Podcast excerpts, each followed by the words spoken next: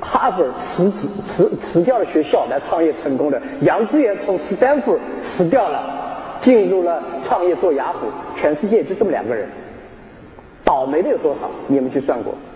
所以我建议大家，你做这件事情的时候，一定是选择自己特别感兴趣，早上醒过来，晚上睡觉就想做这件事情，不管别人喜不喜欢，反正我喜欢。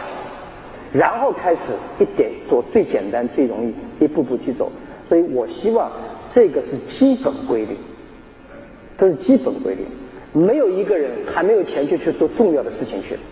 公司大了，你要挑着战略重要；公司小了，活下来，让自己开心。因为刚开始创业的时候是很不开心的，所以你很不开心的时候，你一定要做工作是开心。如果做创业过程困难很多，做的事情又不开心，你创业干什么？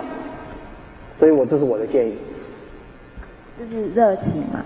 热情，你的梦想，就你想做这些事情，是你热爱，你觉得它会给别人带来快乐，在你做的过过程中，给自己也会带来很多快乐。这样的事情去做，千万不要除。如果你没有这种想法，也就大家记住啊，创业还有最好的一样一个途径，不是每个人都可以当老板。